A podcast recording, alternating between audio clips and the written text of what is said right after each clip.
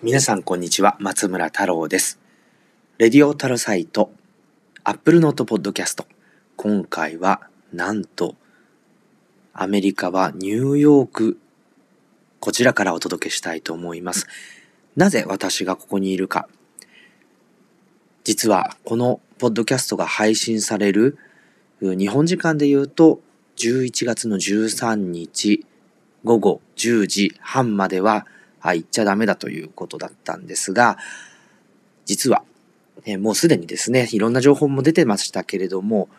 ニューヨークで秘密裏に行われているアップルのブリーフィングに参加するために、えやってきました。そしてそこでブリーフィングがあった製品というのが MacBook Pro 16インチでございます。MacBook Pro 今まで15インチのフォームファクターを守ってきたんですが、ここに来て15インチは discontinued、つまり廃止。これに完全に置き換わるモデルとして16インチ MacBook Pro が登場したという流れになります。さあ、すでにですね、えー触り始めてからあ12時間が経過しております。これを収録しているのは午前5時半。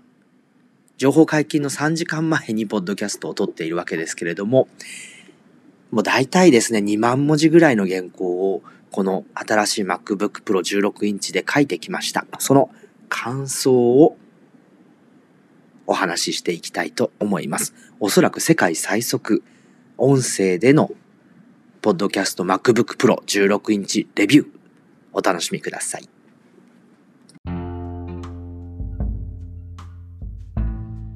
レディオタロサイト Apple Note Podcast この番組は Apple Note の購読者の皆様の提供でお届けいたします。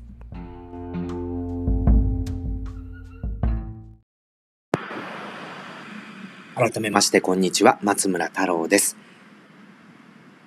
Apple Note Podcast 今回は世界最速音声レビュー MacBook Pro 16インチこのマシンが皆さんにおすすめできる理由ということでお届けしていきたいと思います。実はこのポッドキャスト自体もですね、えーアンカー、このポッドキャストプラットフォームのウェブサイトを開いて MacBook Pro のマイクで収録しています。で、最初の冒頭の部分もそうだったんですけれども、あの、購読者の皆様のっていうくだりは、あこれは USB マイクで収録したものですね。まあちょっと比較すると、やっぱりちょっとファンが回ってて若干ざ、あの、ノイズ乗ってるかなと思うんですけれども、まあ今までのね、Mac に搭載されていたマイクのクオリティって、やっぱりもっとこう期待値低かったですよね。だから、まあ、今回ちょっとポッドキャスト全般を通じて、あの、どれくらいできるのかっていうことも含めてですね、えー楽しんでいただければと思います。さて、アップルは2019年の11月13日、えー西海、ごめんなさい、東海岸時間で、えー朝8時半、日本時間だと夜の10時半。これで、えーこの時間にですね、ポータブルコンピューターの最上位モデルとなっている MacBook Pro をアップデートしました。で、新しいこの MacBook Pro はですね、15インチから16インチにサイズが上がりました。1インチだけですけれどもね。で、えーラインナップとしては、あ2つのラインがありまして、2.6GHz 6コアの Intel Core i7。これ、えーこちらのベーシックモデルには 512GB のストレージ、SSD のストレージが入って、メモリ 16GB で248,800円。あれ？ちょっと値下がりしてますよね。そうなんです。米国では2399ドルのお値段据え置きで、この、えー15インチと同じ値段で16インチが展開されてるんですけど、やはり為替の影響を受けて、日本のモデルは若干の値下げとなっています。画面大きくなって性能が上がって値下げなんて、ちょっと日本のユーザーにとっては非常に嬉しいいいアップデートになるんですけれども、上のモデルになると 2.3GHz の8コア、Intel Core i9 プロセッサーを搭載していて、1TB の SSD ストレージが標準になって28万8800円。こちらもちょっと値下げされているということで、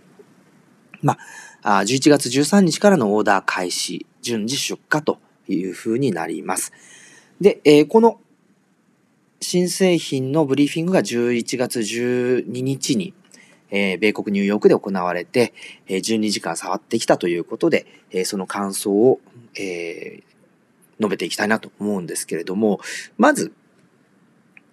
大きな違いとしては、今まで15インチだったディスプレイが15、15インチから16インチ、1インチ拡大しましたということですね。えー、この1インチの拡大なんですけれども、この、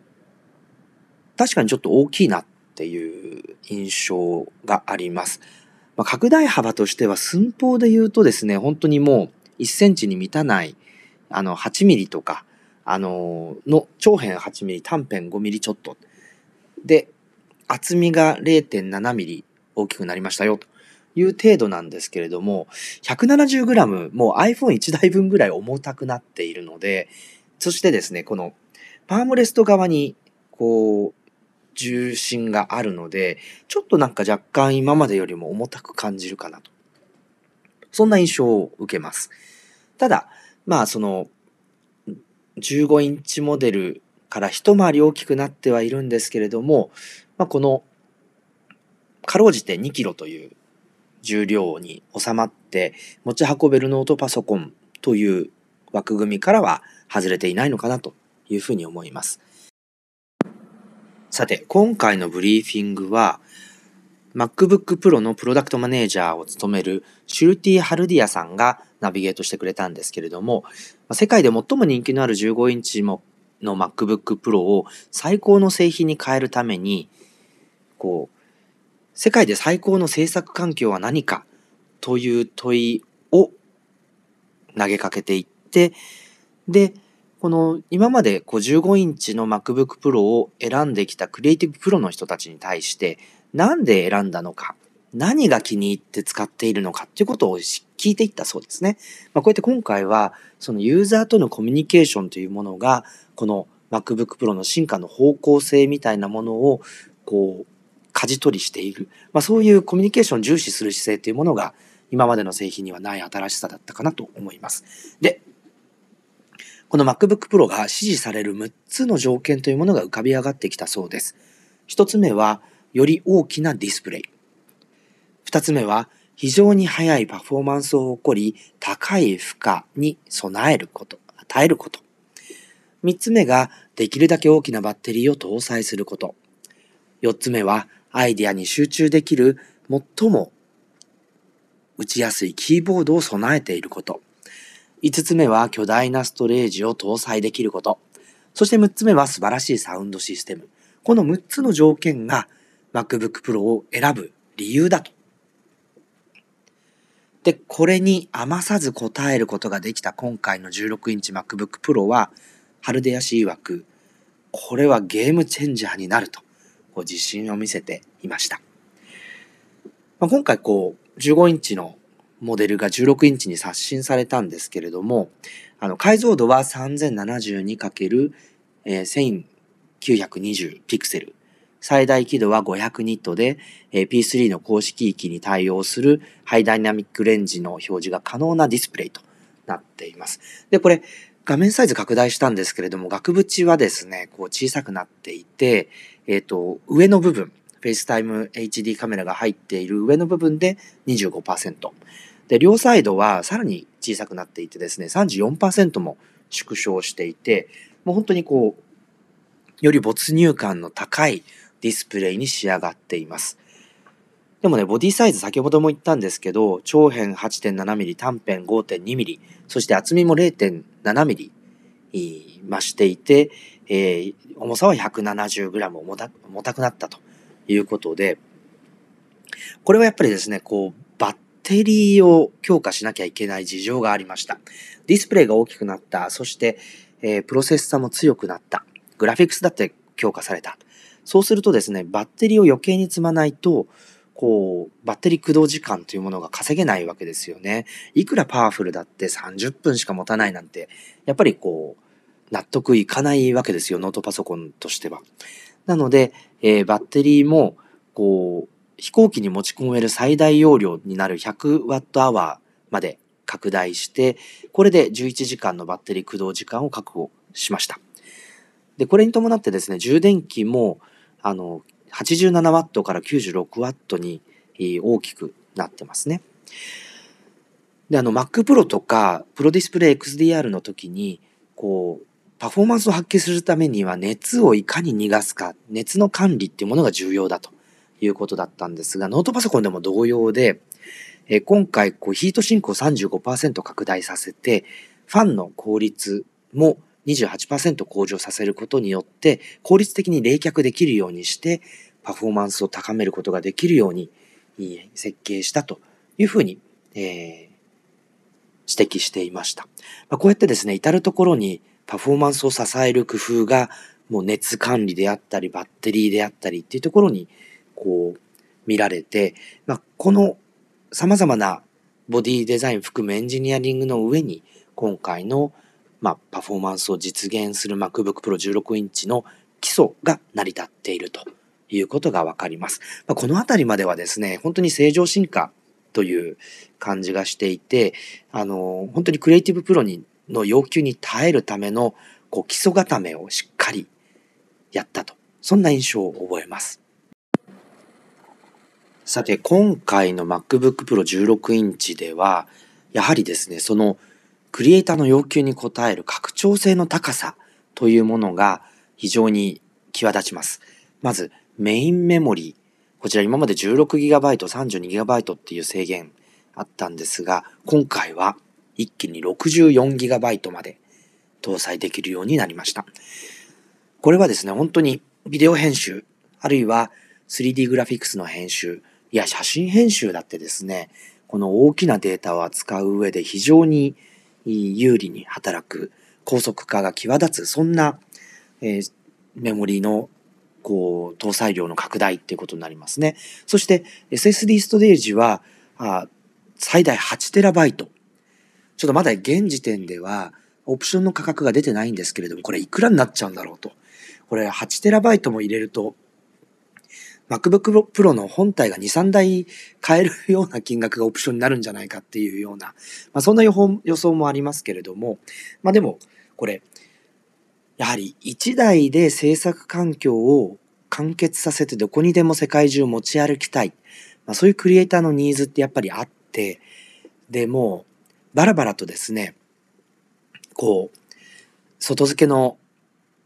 こう、ハードディスクや SSD ドライブを持ち歩きながらなんてやりたくないわけですよ。そういった時に内蔵できること、その制限がどんどん緩和されていくことっていうのは非常に重要で、いくらでもいいから、こう、一台に完結させるっていうことを実現したい。やはりこれはクリエイターのニーズとしてあったわけですね。まあ、そこで16インチ MacBook Pro はそのあたりの制限というものをやはりどんどんどんどん緩和していく。しかもビデオメモリも8ギガバイト載せられるようになるんですね。まあ、とにかく全部盛りの値段っていうのはまた話題になるかもしれないんですけれども、本当にいくらでもいいから、その、このマシンっていうのを実在できることっていうのが非常に重要というところは、まあ、少し、あの、違う価値観でクリエイターの人たちが MacBook Pro を見ているということが現れてくるんじゃないかなと思います。まあ、そういった意味で、今回のその、スケーラビリティが非常に高い、拡張性が優れている。この点は MacBook Pro の MacBook Pro らしさ、あここに非常にこだわって仕様が作られたんじゃないかなというふうに感じるポイントになっています。でもですね、Core i7 の6コアと 16GB メモリ、そして、えー、512GB の SSD ストレージ、これを、これを搭載したマシンって、相当いいパフォーマンスで動作すると思うんですよ。もちろんその最上位モデル Core i9 の8コアに比べればピークパワーは少ないかもしれないんですけれどもじゃあワープロでそのピークパワー必要かって言われたらそんなこともないしそのプレゼンテーションを作ったり、ちょっとした 4K ビデオを編集したり、あるいは、まあそういったグラフィックスを扱ったり、ゲームで遊んだりっていった時に、そのクリエイティブプロの本当にこう極限まで必要なパワーっていうものは必要ないとすれば、その一番安い、この24万1800円ですね。この価格で購入できる MacBook Pro だって、本当に5年ぐらいは使えるレベルで、十分にパワフルで、えー、この耐久性に優れたマシンになると思うんですね。やっぱりマシン1年に1回とか2年に1回ちょこちょこ買い替えると、スマホと違ってやっぱり環境構築にすごい時間がかかるじゃないですか。それって仕事を制限する、仕事の時間を奪う、単なるロスタイムでしかないんですよ。つまり、買い替える頻度は少なければ少ないほどいいし、一つのマシンを長く使えれば使えるほど良い。まそういった本当に仕事にシリアスになってる人ってそういう価値観だと思うんですが、そういった意味で、この MacBook Pro の16インチっていうのは、まあ、ちょっと持ち運びには大変かもしれない。例えば iPad Pro とか、あの、普通の iPad Air とかを足した方がいいかもしれないんですが、この仕事、クリエイティブじゃないビジネスの現場でも、この MacBook Pro 16インチっていうのは非常に信頼性の高い仕事の道具として扱うことができるんじゃないか。つまり MacBook Pro 自体の間口がこの16インチモデル広がるんじゃないかなっていう予想をしています。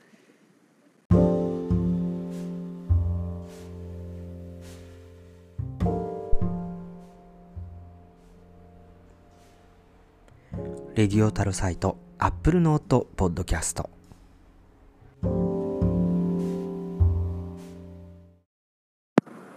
さ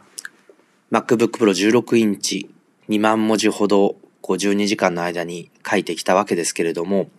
今回このキーボードが変わりましたマジックキーボードという名前がついてて、えー、このキーボードのメカニズムが変更されたんですね。このマジックキーボード自体は、もともと iMac Pro なんかにも付属してくるこのキーボードの名前で、まあもともと Bluetooth ワイヤレスキーボードで、えっと、電池式からリチウムイオン式に変わって、こう、ライトニングケーブルで充電できる。で、それと同時に、こう、ペアリングもすぐにできるというような仕組みを備えていたキーボードだったわけですが、同じ名前のキーボードがこの MacBook Pro 16インチに入りました。これ MacBook Pro のキーボードは、あの、これまで2016年以降バタフライメカニズムといって、こう非常にこう、キーピッチがあは同じなんですけれども、ストローク、つまり押し下げる距離がですね、0.55ミリと非常に薄いキーボードユニットが使われていました。個人的には、あの、このバタフライキーボードって割と気に入ってたんですよ。っていうのは、こう、どっちかっていうと、打鍵、叩くっていうキーボードのタイピングではなくて、どちらかというと、こう、キートップの上を、ちょ、軽い力をかけながら滑らせる。みたいな、まあ、そんな感覚で入力していくと非常に正確で素早く、かつ疲れない。そんなタイピングを実現できるキーボードだと個人的には思っていて、実際嫌いじゃなかった。この前の、えー、15インチ MacBook Pro から13インチの MacBook Pro に2016年に乗り換えたんですけれども、このバタフライキーボード第一世代意外と好きで、えー、割と使ってていたんですね。でも、あの、信頼性の問題、つまり、ゴミが詰まっちゃってキーが反応しなくなるとか、それで交換しなきゃいけなくなるとか、まあ、そういった事象が今までのその過去のキーボードに比べて頻発するようになってしまったと。これはプロの道具としていかがなものかということで世界中で批判が上がって、アップルはキーボードの改善というものをこう強い要望として受け取ったわけです。同時にこのタッチバーに統合されてしまっていたエスケープキー、これやっぱりエンジニアでこうコーディングするエンジニアにとっては、やっぱり物理キー、物理キーで欲しいという、独立したキーで欲しいという要望が上がってきていて、こちらにもちゃんと応える形で、今回タッチバーの幅をですね、キュッと縮めてですね、エスケープキーと、あとタッチ ID のと電源ボタンを兼ねたキーも独立させて、えー、こう、キーボードの一番上に、こう、載せたということになりました。まあ、こういう形でですね、非常にこのエンジニア、クリエイター、MacBook Pro をひいきに使ってくれる人たちの意見というものを今回、こう幅広く取り入れながら、あユーザーにとって世界最高のクリエイティブマシンにするというゴールを一緒に目指すという姿勢が、やはりなんか最近のこの今までのアップルに対して、えー、抱いていたイメージ、割とこれが正しいんだ、これを使ってくれ。まあ、そんなイメージとは少し異なる、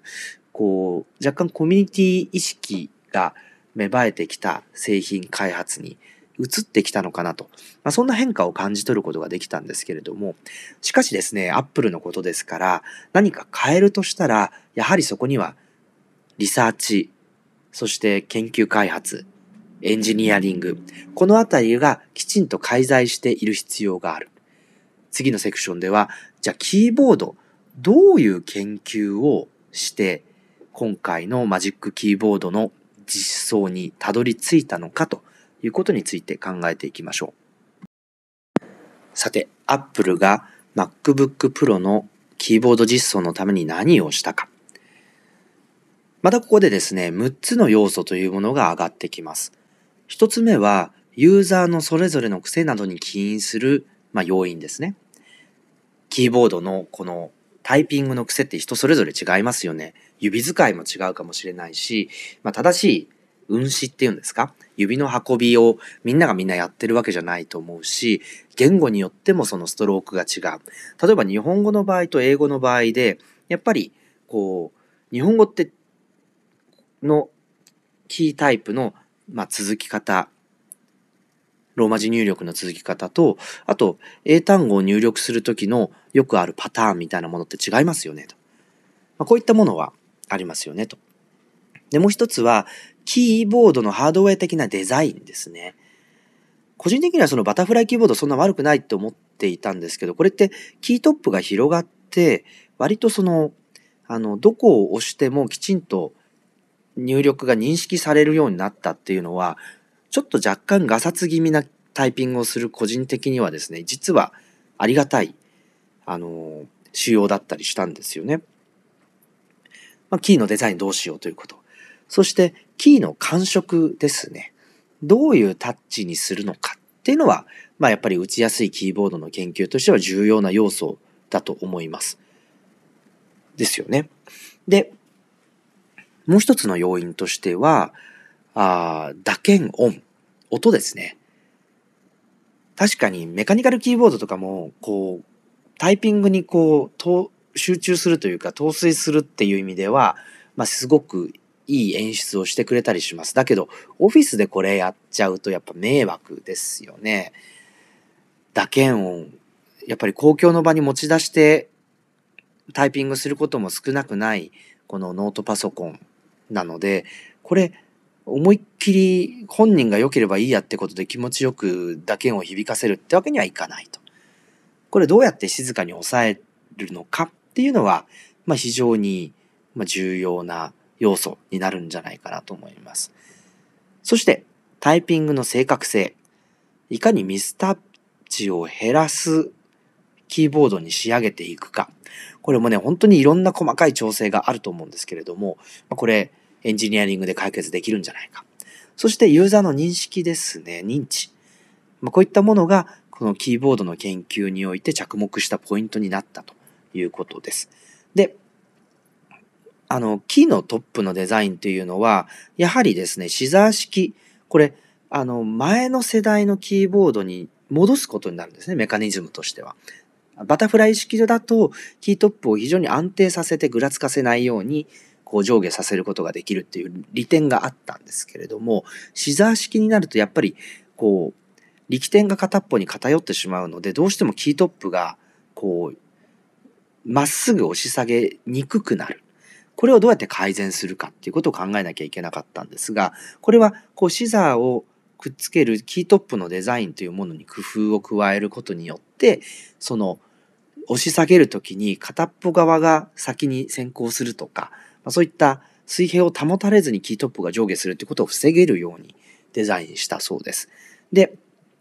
またキートップを変えるっていうことで、バックライトの配光みたいなものもちょっと変えてですね、より均等、均一、均質にバックライトが照らされるようにするっていう、そういった LED の工夫みたいなものも施されたそうです。そして、えー、キーの感触なんですけれども、これはちょっと話がなる、長くなりそうなので、ちょっと次のセグメントに、移したいと思います。キーの感触ってタイピングする上では重要ですよね。むしろ、それでキーボードを選んだりしてるぐらいだと思うんですよ。で、キーの感触、これ、やっぱり打鍵音とも関係あるんですけれども、この、どういう跳ね返りの圧力がかかるのか、どれくらい力をかけると押し下げられるのか、このあたりのパラメーターで反応してくると思うんですよね。で、どちらかというと、そのバタフライキーボードの場合は、浅いし、より力をかけずに、こう、タイプ、タイピングできるので、どちらかというとタッチみたいな印象ですよね。で、えー、なので、自分で指をよいしょって持ち上げないと、こう次のキーに指が運べない。まあ、ちょっとよいしょっていうには0.55ミリなんで大げさかもしれないんですけれども、そういう印象がありました。で、今回のこの新しいマジックキーボードは、0.45ミリ、このキーの深さを増して1ミリ押し下げられるようにしたんですね。で、同時に、このラバードームというものをキーの真下に置いて、この反発力をつけたわけですね。で、その1ミリ押し下げた時に、こう、そのラバードームが潰れて戻る力が指先に返ってくるので、それでぐっとキーが上がります。で、これ、つまりその力に反、こう、力を押し、ラバードームの圧力をよりこう逆らってキーを押し下げないといけないんですけれどもそれってなんかすごい疲れるような気がしますよね。まあ、たった1ミリの話ですけど。だけど逆に今度押し下げたラバードームがこう反発して戻るので指が跳ね返されるんですよね打鍵の直後に。でそれをこう活用して次のキーに指を運ぶようにするとこの押し下げ跳ね返り、押し下げ跳ね返りの繰り返しで、指先にこのラバードームの反発力を生かしたリズムが生まれてくるんですよ。このリズムの感覚をつかめると、この MacBook Pro 16インチの新しいマジックキーボード、本当に魔法のように快適になります。これはですね、あの、自分でもこうだんだん気づき始めて驚いたんですけれども、なんかすごい久しぶりにこの反発力を使ってタイピングのテンポを作るっていう感覚を覚えたなと。今までずっとバタフライキーボードだったので、えー、その感覚じゃない、あの、なんか自分で一生懸命指を動かす、そういう、あの、流れるようなタイピングだったんですけど、こっちはスタッカートですよね。えー、素早いスタ小さい素早いスタッカートを繰り返すようなタイピングになってきて、これはこれでまた気持ちがいい。特にコーディングや僕も原稿書くんですけれども、そういう、こう、リズムで、えー、仕事のペースが作られていくような、まあ、そういうお仕事に携わっているキーボードを使い、の使い方をしている方々にとっては、まあ、この、ハマればハマると。コツがつかめればつかみやすい。なので最初、こう、少しそのラバードームを意識しながらタイピングをするように心がけると、この MacBook Pro の16インチのキーボード。見た目はなんとなくこのバタフライキーボードに似てるんですけれども、なんか見違えるようなテンポでキータイプができるようになっていく、まあ、そんな感覚がつかめる面白い道具なんじゃないかなと思います。ぜひですね、こう店頭で試してみて、なんかいけそうだなって思ったら、こう手に入れた MacBook Pro のキーボードに自分の指を鳴らす。これはね、本当に気持ちいいタイピング体験が待っていると思いますので、えー、なんか若干気持ち悪い感じもしてきますけれども、試してみていただければなと思います。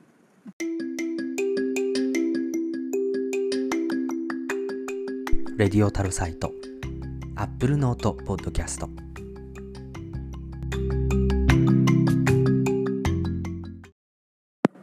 レディオタルサイト、アップルノートポッドキャスト、世界最速 MacBook Pro 16インチ音声レビューということでお届けしております。さあ、えー、後半戦は、あこちらもですね、ちょっと MacBook Pro 16インチに一番最初に触れて、一番驚いた機能、新機能というのが、なんとオーソドックスなスピーカーだったんですね。正直これ極上のサウンドマシーンが仕上がってしまったんじゃないかと思えるぐらいこの MacBook Pro 16インチのスピーカーの性能というのは目を見張る。いや耳を見張るというのかな。ものがあります。さあこれ初めて聞いた時おって思ってしまって声まで上げてしまったんですね。このデモ中に。でもそれだけ MacBook Pro 16インチのこのスピーカーの性能がすごかったんです。はい。え今回この MacBook Pro 16インチは Apple 独自の T2 チップはこれまでの MacBook Pro から据え置かれました。Mac のブートやディスクコントローラー、そして on the fly 暗号化、もう読み込んだそばから暗号化して保存するというですね、えー、この暗号化チップに使われたり、FaceTime ID、えー、HD のカメラの制御や画像処理、そして、え、このオーディオ処理も T2 チップの範疇、そしてタッチ ID のセキュリティなんかも担っていますよね。この T2 チップ、まあ言ってみれば iPhone に搭載されていたような A10、フュージョン、このあたりのチップが Mac に載ってるような感じと理解していただければそんなにこう間違ってないんじゃないかなと思うんですけれども、この T2 チップ、音楽方向にですね、この別の顔を見せてくれたんです。MacBook Pro 16インチにも T2 チップ載っているんですけれども、このスピーカー、初めてこの16インチのモデルが音楽を鳴らしているのを聞いて、これなんか、まあ、外付けの高級スピーカーでも繋がってんじゃないの？まあ、アップルさんのことだから、ね、デモには最高の環境をということで、MacBook Pro 16インチにも、こう、スピーカーつないで、そりゃいい音で音楽がな聞け聞けますよねってデモしますよねと思ってたわけですよ。ところが、そんなスピーカーはどこにも見当たらない。正真正銘この MacBook Pro 16インチのキーボードの左右にありますスピーカーから出ていた音が、まさかの高級小型スピーカーが奏でるような音だったわけです。この感動のあまり早口になってしまいましたけれども、今回このスピーカーのユニットっていうのは左右6スピーカー搭載していまして、特にウーハーに工夫があるということなんですね。確かにノートパソコンのサウンドってなんかこうふぬけたですね、シャカシャカ言ってるようなだけの明らかに開口部もドライバーも小さい、まあ、そんな音が鳴ってる。でもそれでいい。そんなもんだと思ってたわけですよ。ところが、この MacBook Pro のスピーカーから出る音はですね、低音もしっかり出てるし、中音も分厚いし、高音もなんかシャカシャカ嫌な音はしないと。しっかりとこう広いレンジで豊かに音が鳴っていると。まあ、そういう印象しか覚えなかったんです。だからノートパソコンのスピーカーから出てる音だとは思わなかったんですけれども、この低音の強化っていうところに一工夫あるんですね。この2つのウーハーを背中合わせに搭載することで、えー、振動を打ち消し合いながら音を鳴らすことができると。大体ね、低音ばっかり高めるとですね、こう、いろんな本体だとか、置いているテーブルのトップだとかがビビっちゃって、それでなんかこう、変な振動の音まで伝わってきちゃうじゃないですか。それが一切ないんですよ。だけど、大きな音が、この大きな低音の音がスピーカーから鳴っている。これが不思議な MacBook Pro 16インチの奏でるサウンドなわけです。本当にですね、これ、AirPods とか Beats のヘッドフォンとか、本当に外付けの有線で接続するようなスピーカーとかいらない。こんなものはもう MacBook Pro 16インチにつなぐのはこう、もってのほかだと言ってしまうぐらい音がいい。驚きましたね。でもその理由っていうのが低音の強化にあるっていうことは、まあ、非常にですね、面白い発見でした。でもこれ最近ちょっと感覚に覚えがあるんですよね。最近なんか Apple のオーディオ、この技術、あるいはスピーカーだったり、こうヘッドフォンだったりの実装については、割と驚かされてばっかりだなと思うんですよ。で、まあ、例えば最初、今年の夏ですね、日本でホームポッドが発売された時にデモを聞いた時、やっぱりこう、一つのスピーカーなんだけれども、より広く、サラウンドの空間が部屋で満たされる。そして、ステレオペアをすると、こう、二つのスピーカーしかないんだけれども、もっとたくさんのスピーカーで部屋を取り囲んでいるかのような感覚で音楽が満たされる。不思議ですよね。そして、えー、iPhone 11。これが登場した時に映画を iPhone 11で見たんですよ。そうすると、背後から弾が飛んでくる音がちゃんと聞こえてくるんですよね。でも、使っているのは iPhone のこの受話器の部分と、あの、底の部分についてる2つのスピーカーだけなんですよ。つまり、Apple はこの非常にバーチャルにサラウンド空間を作り出す、まあ、空間オーディオとかスペシャスオーディオみたいな、えー、言葉を使っていたり、そのテクノロジーについてはサイコアコースティックっていう言葉。まあだから心理学的にこう人間を騙すようなあサラウンドの作り方を実践している。まあそういうようなあサウンド処理のエンジニアリングを施すことによって、えー、この小さなデバイスのスピーカーからでもその目の前にサラウンド空間を作り出すしホームポッドみたいな部屋を満たす音楽をどうやって、えー、音情空間を作り出すかっていうことに役立てているわけですけれども今回の MacBook Pro 16インチもまさにそれでですね本当にこう目の前にあるキーボードの幅プラスアルファのスピーカーから音が出ているんだけれどももっときちんとステレオペアが離して置いてあるようなスピーカーから音が聞こえてくるそういう広がりのあるステレオサラウンドみたいなものが MacBook Pro 16インチでも得られたんですね。で、もともとこの処理って MacBook シリーズではやってたそうなんですよ。確かに2018年の10月に出てきた MacBook Air あだったり、その15インチ、13インチの MacBook Pro でも結構サラウンド効いてました。確かに。だけど、そのスピーカー技術が良くないといくらサウンド処理がうまくいっても、こう、いい空間オーディオが作れない。まあそりゃそうですよね。で、その空間オーディオのエンジニアリングが充実してきた中で今回、その筐体のスペースに余裕がある MacBook Pro 16インチにそのいいスピーカーを追加できたと。そして、この先ほど言ったような低音をきちんと大きな音で鳴らすことができるような、あでそして振動が筐体に響かない、まあ、そういうスピーカーの実装の技術を使った。これによって、もうこの T2 チップで処理してきちんとできていたそのサラウンド空間オーディオをより効果的に MacBook Pro 16インチの目の前に作り出すことができるということが今回のこの驚きを本当に与えてくれる MacBook Pro 16インチのサラウンドスピーカーシステムっていうものが出来上がったというわけなんですね。でも本当にこれはなんかこのここまで違うものなのかちょっとそのね1インチ広がったノートパソコンなのに音の品質がこんなに大きくアップデートできるものなのかっていうですね、まあ、そんな驚きを持って、えー、このスピーカー、新しいスピーカーから出てくる音をずっとまじまじと聞いて、聞き聞き続けているんですけれども、12時間ぐらい。なんか本当にもう、この MacBook Pro 1台を持って出かけていって、ホテルの部屋に置いて開いて、それで音楽を鳴らすだけでもですね、なんか非常に満足がいくもう自分の音楽空間を持ち運ぶような感覚、それぐらいの満足度の高いオーディオ再生を実現してくれていて、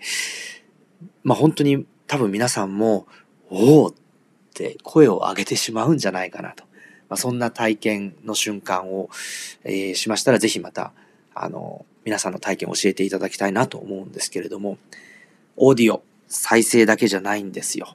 録音もまたいいということで、次の話に行きましょう。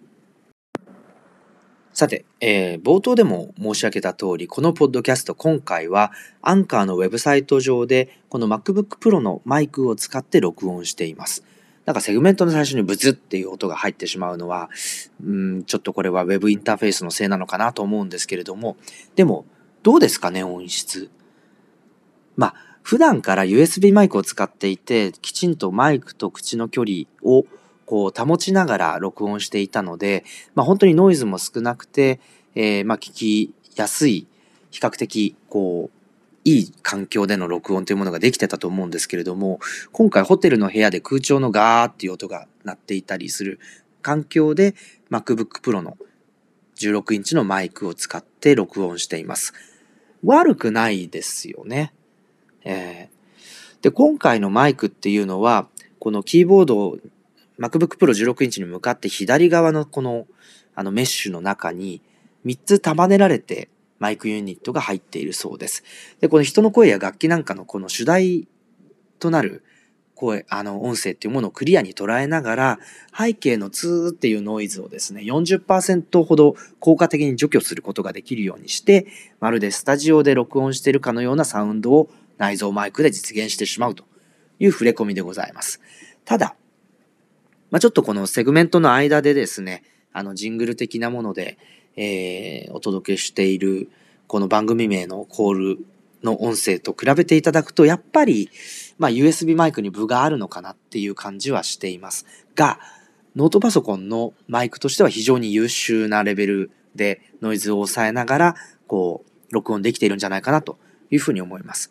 で、まあ、あの、アップルのデモではですね、例えばミュージシャンが鼻歌を歌ったものをロジックなんかに入れて、それここにどんどんコードとかをつけていくみたいな、あそういう制作、そのなんか、セレンディピティ溢れる制作みたいなことをやったり、MacBook Pro だけがある環境でスタジオでそういう仮歌を取っちゃったり、あるいはもうスタジオでもなく、自動車の中で思いついたフレーズを取ったりとか、まあ、そんな使い方ができるんじゃないかって言っていたり、あとは、あの、まあ、もちろんこう、クリアな音を届けるっていう用途は、クリエイティブな用途だけじゃなくてですね、例えばコミュニケーションであれば、電話会議の音声、これをクリアに相手に届けることができれば、まあ、非常にスムースな会話っていうものが実現できますよねと。もちろんビデオビデオのナレーションやこのポッドキャスト収録みたいなことが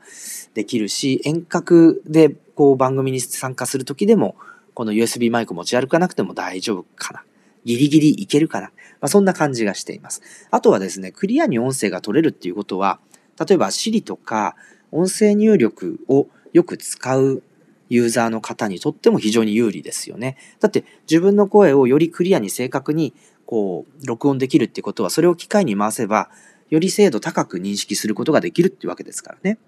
えーそういったこうクリアにマイクから声を録音できるっていうメリットっていうのは実はそのクリエイティブ用途はもちろんなんですけれどもそれ以外にこのコンピューティングの前提としての音声というものが非常にこう有益にこう有効活用しやすくなる。まそんなメリットもあるんじゃないかなと思います。まあ、そういった意味でですね、あの、この MacBook Pro 16インチのオーディオの性能、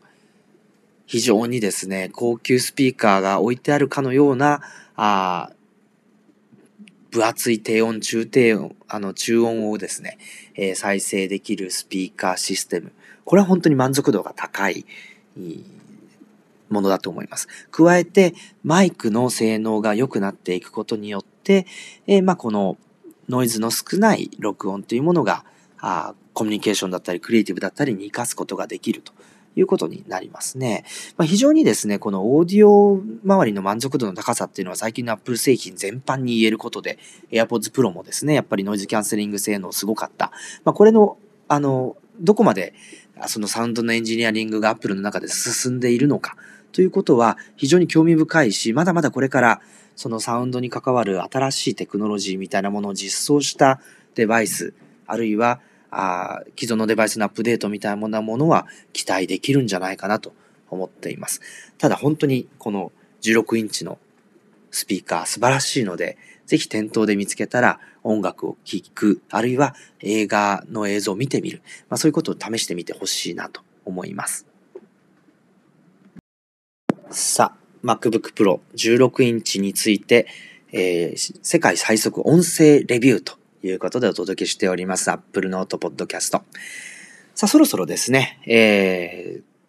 こう、締めに入っていきたいというところなんですけれども、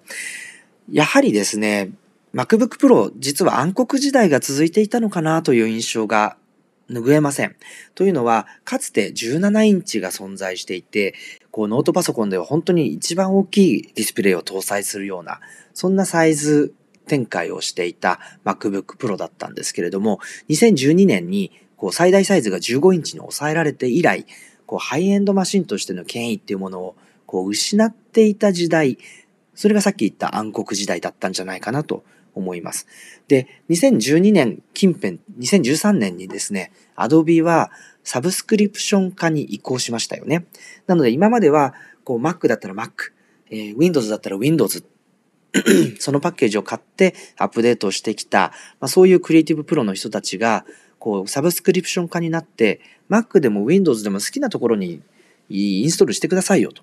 えー、月額料金でどうぞ。そういうビジネスモデルに変わったんですよね。っ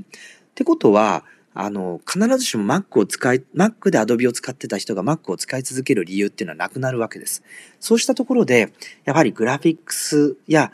あの、ビデオ編集なんかでマシンパワーが思いっきり必要な人たちにとっては、こう性能向上が著しいゲーミング PC、これを活用するようになってきて、まあ、本当にデスクトップでもノートでもですね、こうマシンパワーっていう観点で言った時に Mac を使う理由っていうのは好み以上の部分を見つけることが難しくなっちゃった。まあ、そんなこの6、7年が続いていたんじゃないかなと思います。そこで Apple は2017年から iMac Pro の投入、そして2018年は Mac mini のハイエンドデスクトップ化。これ安いですよね。安いのに本当に性能がいい。そして2019年に入って Mac Pro の更新と、今回の16インチ MacBook Pro の登場ということで、もう矢継ぎ早に Mac の Mac のハイエンド方面への復権というものをもう施策としてどんどんどんどん打ち続けてきたわけです。で、今回の2019年11月に登場する16インチ MacBook Pro っていうのは、その矢継ぎ早にやってきた Mac 復権の施策の集大成とも言える存在になっていくんじゃないかなという期待を持っています。おそらくですね、まあ、多くの人には関係ないと思うんですけれども、8コアのインテル i9 プロセッサ、ー、インテル Core i9 プロセッサー、そして VRAM, VRAM を 8GB に拡張できる AMD Radeon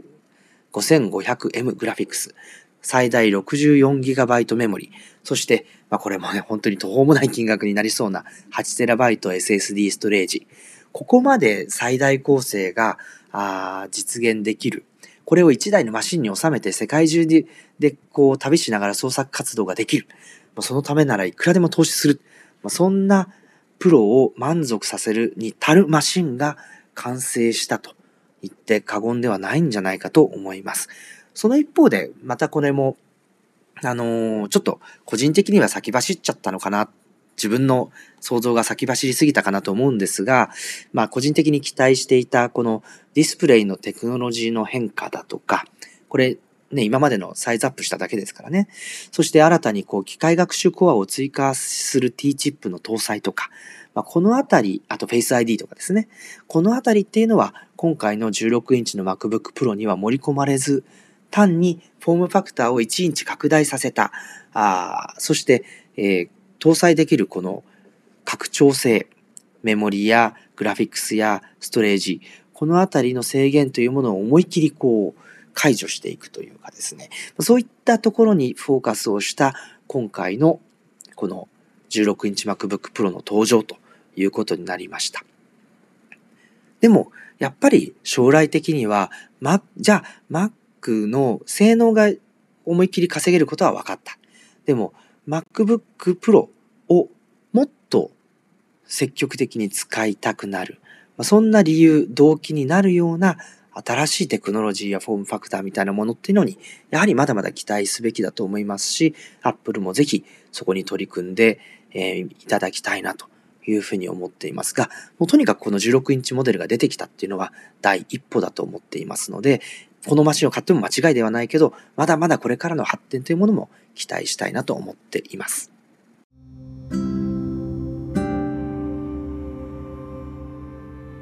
レディオタルサイト Apple Note Podcast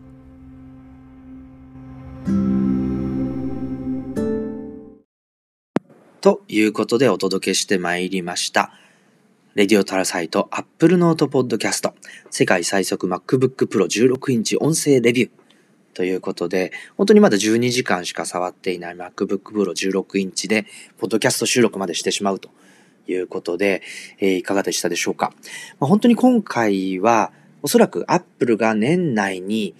えー登場させる新製品としては、もう最後の一手ということになると思いますけれども、このマシン、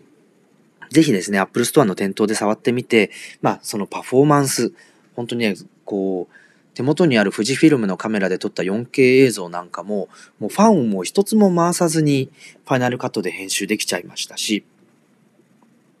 もう本当にこのポッドキャストで音声扱ってますけれども、前だったらこんな音声をね、ウェブインターフェースで収録してたらブンブンファンが回りそうなところですけど、もう一切回らず静かに収録ができています。そして、ま本当にこの新しいキーボードも、こうコツをつかめるとこのラバードームの反発を利用した非常にリズミカルなタイピングにたどり着くことができると思いますし、もちろん、このグラフィックスをやってる人、プログラミングをやっている人、3D、ゲーム、開発、まあ本当にビデオもそうですけれども、様々なクリエイターがこの MacBook Pro 16インチのちょっと拡大したディスプレイと非常にこう進化した、あそして拡張性の高いこうアーキテクチャを活用して、えーいろいろな作品を世に送り出す、そんな母艦とマザーシップになっていくんじゃないかなというふうに期待をしています。しかしですね、えー先ほども申し上げた通り、Mac の復権というものはまだまだあ道半ばなんじゃないかなと思います。えー今、一番気がかりなのは、iMac Pro はいいんですよ。だけど、こう、無印の iMac ですね。こちらだけがですね、ハードディスクの古いアーキテクチャを引きずっていて、まだフラッシュストレージ化されていない。だからということで、T シリーズのチップも載ってきていないということで、非常にレガシーな、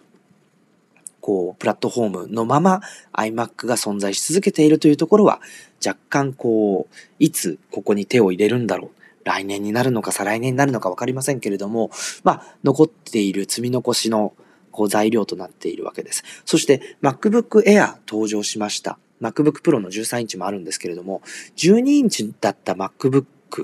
これってどうなっちゃうんだろうと。iMac を見ると iMac Air、iMac Pro、こうパフォーマンスをある程度確保した形で、えー上位モデル、中位モデルが出てきた中で、やはり価格を思い切り抑えて、この、より幅広いユーザー層に使ってもらえるようなあマシンということで、無印の iPad がもう第7世代まで、えー重ねてきて、非常にこう iPad の売り上げを牽引しています。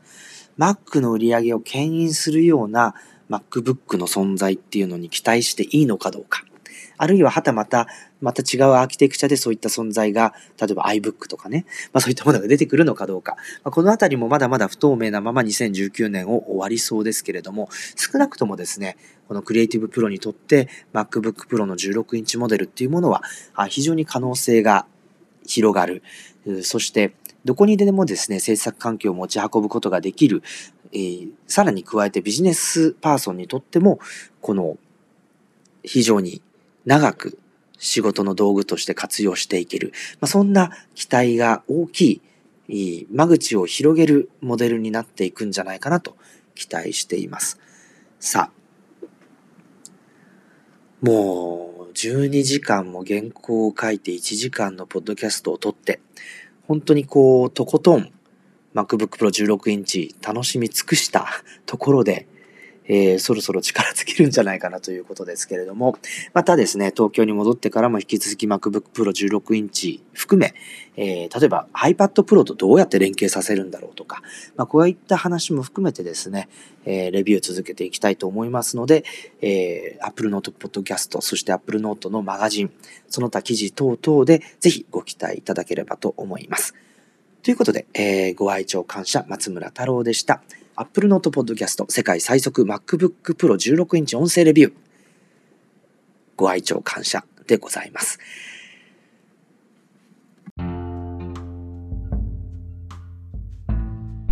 Radio TAROSITE Apple Note Podcast。この番組は Apple Note の購読者の皆様の提供でお届けいたします。